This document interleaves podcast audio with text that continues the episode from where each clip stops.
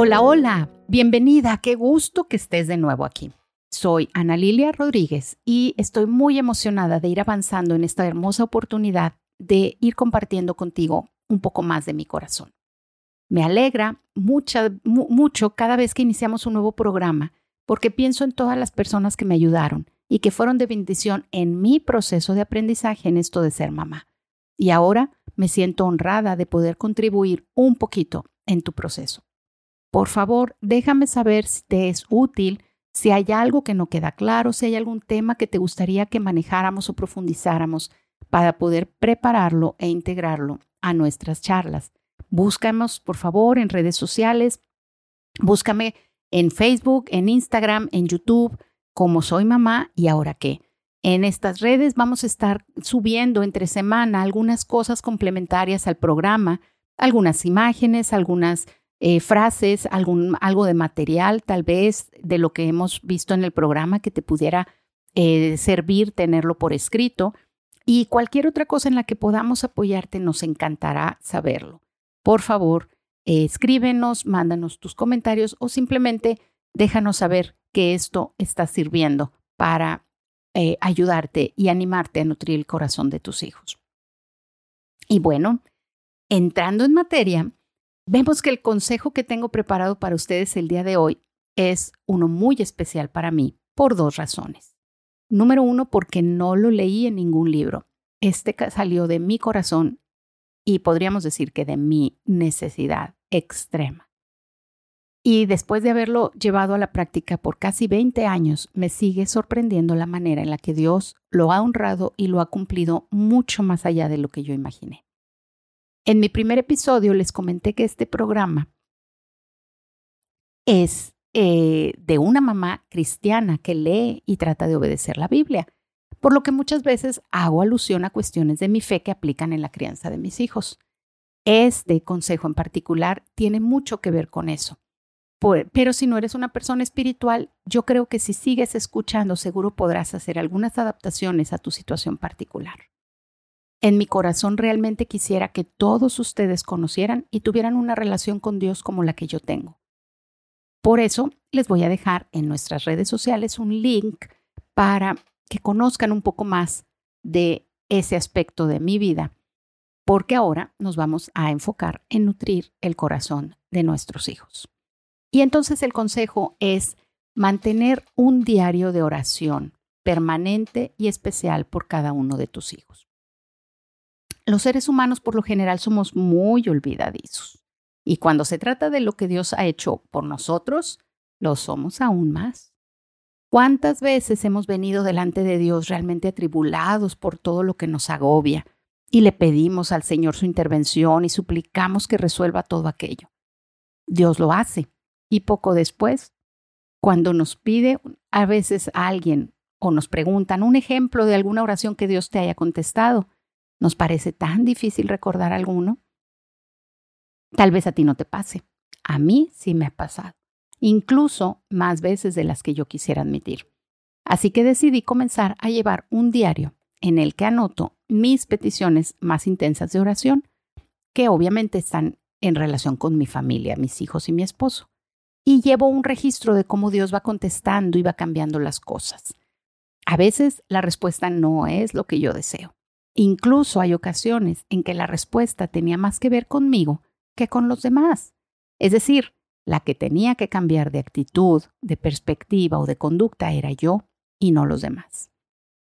El llevar un registro y hojearlo de vez en cuando nos permite darnos cuenta de lo que hemos o de lo que no hemos avanzado y cómo Dios siempre ha sido fiel.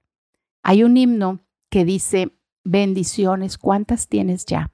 Bendiciones, Dios te manda más. Bendiciones. Te sorprenderás cuando veas lo que Dios por ti hará. Y así me pasa a mí. Cuando veo y leo cómo me sentía en ocasiones pasadas y lo que me afligía, puedo entonces ver cómo Dios actuó en ese tiempo y eso me ayuda a ser más fuerte y más firme en mi fe durante las pruebas que estoy pasando en este momento. Y a recordar que Él siempre va a estar ahí. Eso definitivamente beneficia a mis hijos. Pero además de ese beneficio, las cosas pueden ser todavía mejores, porque con el pasar de los años, cuando mis hijos o mis nietos, si tú lo haces por, por tus nietos también, estén grandes, yo podré mostrarles cómo oraba por ellos y platicarles lo que estaba pasando en ese momento. Si por alguna razón yo llego a faltar y ellos tienen acceso a ese diario, podrán también saber que todas mis angustias y mis preocupaciones yo las llevaba delante de Dios y que ellos siempre estaban en mis oraciones. Imagínate el impacto de la vida de un hijo al saber cómo oraba su padre o su madre por él. Conocer las palabras, las fechas, los sentimientos y las respuestas de Dios a las oraciones y tener en sus manos 10, 15 o 20 años de oraciones por ellos debe ser un alimento espiritual y emocional incomparable. Si no, pregúntenle al hijo de Salomón. Cuando recibió el libro de Proverbios, que fue escrito de todas las oraciones y consejos que su padre fue recopilando a lo largo de su vida. En particular, yo tengo un diario tamaño carta con una sección para cada uno de ellos. Al inicio de la sección tengo una oración a la que yo le llamo mi oración permanente por y el nombre de cada uno de ellos, ¿verdad? Mis hijos y mi esposo. En ella, en esa oración, yo le hablo a Dios de toda la vida de cada uno de ellos, de cómo los veo en el futuro, de cómo me preocupa su carácter, de la protección que necesitan para su vida de jóvenes y de adultos. Oro por sus futuros cónyuges e incluso por su matrimonio, por sus hijos y por su ministerio. También le platico a Dios de cómo los veo en cuanto a sus fuerzas y debilidades, sus posibles problemas y luchas, sus dones especiales. Créeme, hacer esa oración me hizo estar enfrente de una hoja de papel en blanco por mucho tiempo antes de poder escribir las primeras palabras. Estuve sentada junto a cada uno de mis hijos mientras ellos dormían en su camita, pensando y visualizando su futuro. Las oraciones por mis hijos las hice cuando ellos tenían entre unos 3, 4, 5 años, cuando ya podía visualizar más o menos su temperamento, sus dones y su forma de ser en lo individual. De hecho, algo que me extraña muchísimo fue, por ejemplo, que cuando escribí la oración por mi hija menor, por Amanda, unos años después de que ya lo había hecho por Annie y por Caleb, que fue por los primeros que lo hice, Dios me dirigió de una manera muy clara a orar por el hombre que ha de ser su esposo. Y no solo por la protección y bendición como lo hice con el esposo de mi hija mayor, sino por su preparación para poder manejar a mi hija y por las cualidades de carácter que él deberá tener para que ella pueda florecer, pero también para que ella aprenda a limitarse y contenerse. Quienes la conocen saben que ambas de mis hijas son maravillosas, buenas e intensas, pero el temperamento de una es más dominante, extrovertido y controlador que el de la otra. Ambas son el tipo de mujeres que si se lo proponen pueden mover al mundo, y por lo mismo era tan importante para mí aprender a conocerlas bien para orar por ellas específicamente en sus necesidades y que Dios me guiara a moldearlas de tal manera que muevan al mundo en el tiempo y la forma correctos. Volviendo a mi oración por Amanda, yo sé que Dios puede usar ese temperamento para bendición de muchos, pero que debe ser dominado por su Espíritu Santo y que definitivamente necesitará un hombre muy sabio y seguro de sí mismo que pueda sacar lo mejor de ella y ayudarla a controlar y potencializar sus, sus tendencias naturales. Ella tenía cinco años cuando yo escribí esa oración. Obviamente ella podría ofenderse de que mi oración por ella tiene un tono diferente al de sus hermanos, pero ahí es donde la estoy amando como ella necesita ser amada, lo que habíamos hablado en el episodio anterior, ¿se acuerdan? Ella sabe que yo tengo que pedirle a Dios lo que es mejor para ella, no lo mismo que por sus hermanos.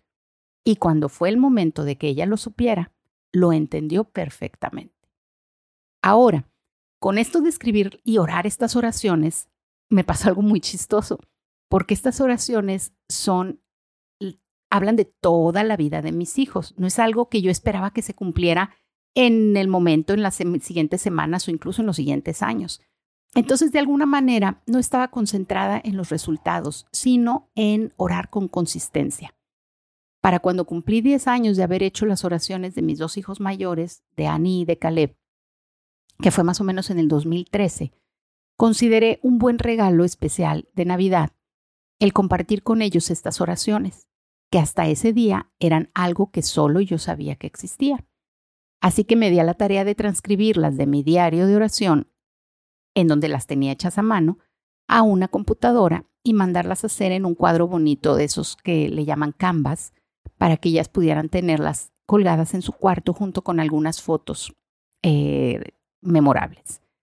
Cuando yo estaba transcribiendo las, las oraciones, que obviamente pones mucha más atención que cuando simplemente repites las palabras o las estás este, eh, diciendo en voz alta, mis ojos no podían creer lo que leían. A veces pasa que cuando transcribes tienes que ir poniendo atención palabra por palabra y ves las cosas diferentes. Así que al ir haciendo esto por Ana Sofía, mi hija mayor, que para ese momento tenía 14 años, pude notar que se estaban comenzando a cumplir paso a paso las cosas que veía en las frases que estaban en esa oración. Y veía cómo algunas cosas estaban por suceder de lo que yo había orado. Y me maravillaba cómo hace 10 años Dios había puesto aquello en mi corazón y ahora se estaba convirtiendo en realidad.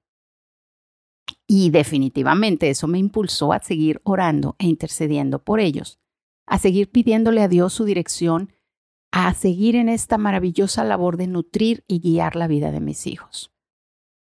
Además, aun cuando en este momento, o incluso, o sea, en ese momento que lo hice, o incluso ahora, todavía ellos no lo entiendan del todo, sé que el saber que yo oro constantemente por ellos y qué es lo que yo pido específicamente para su futuro, fue el mejor regalo que yo pude darles esa Navidad.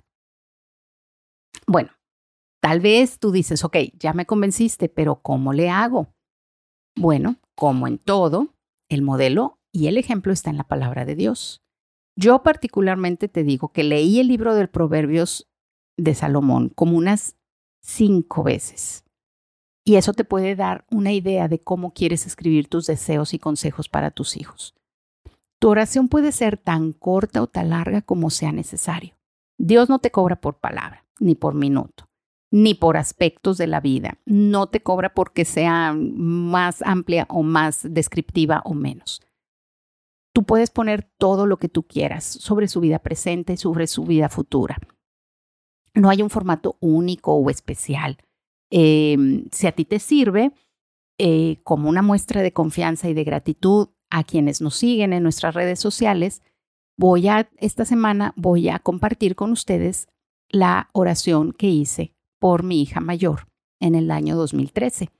Eh, y voy a leerla también en este momento para que aquellos que nos están escuchando eh, la puedan, eh, puedan darse una idea de qué es lo que estamos hablando. Ahora, esto es mi versión, pero tú puedes hacer algo mucho mejor, puedes hacerlo con tu propia personalidad y con tu toque particular. Bueno, y dice así, Señor, Padre, como Padre que eres, sé que entenderás más allá de mis palabras y verás mi corazón derramado ante ti. Tú sabes lo especial que es para mí mi pimpona. Es mi muñeca primera. Fue la primera que despertó en mí un cúmulo de sentimientos que jamás creí que existieran en mí. Fue la primera que me obligó a despertar a un mundo de experiencias, responsabilidades y satisfacciones que nunca me imaginé. También es un espejo tan nítido de mí misma que no cabe duda que tú la usas para mostrarme de una manera indudable lo que soy, lo que fui y lo que ella puede llegar a ser.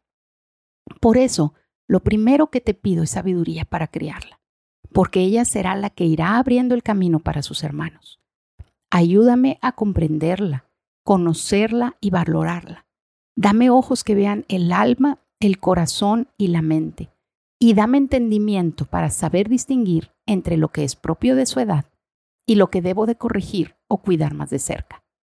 Ella me hace tan feliz con tan solo esbozar una sonrisa y a la vez me horroriza pensar que es mi responsabilidad y que yo soy su ejemplo.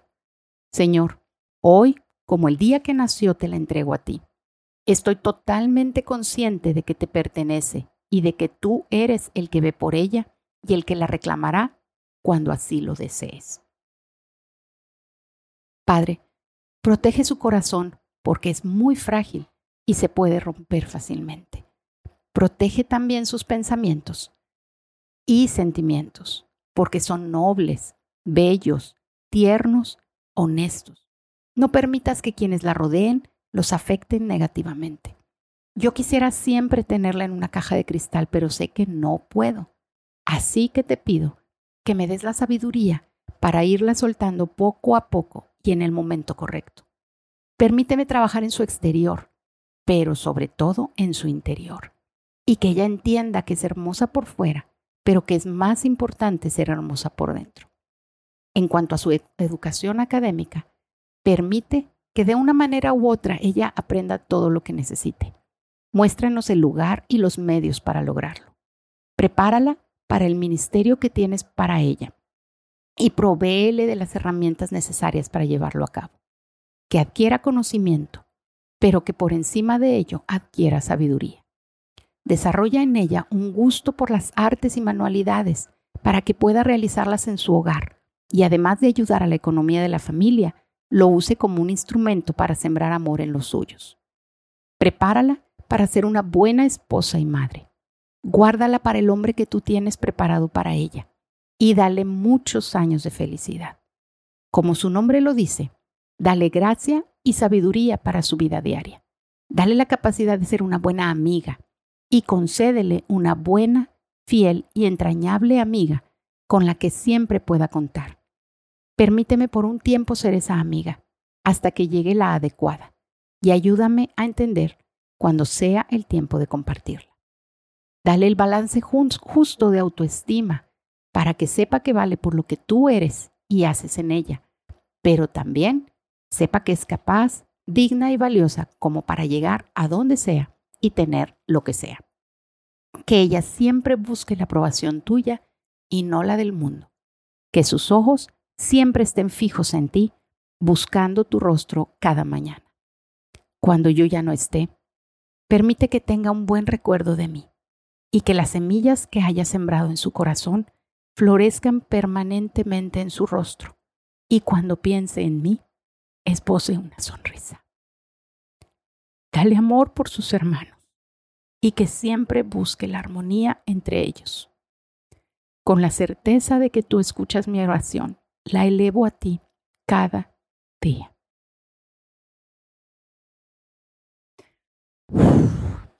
Perdón. Ella tenía cinco años cuando yo escribí esto.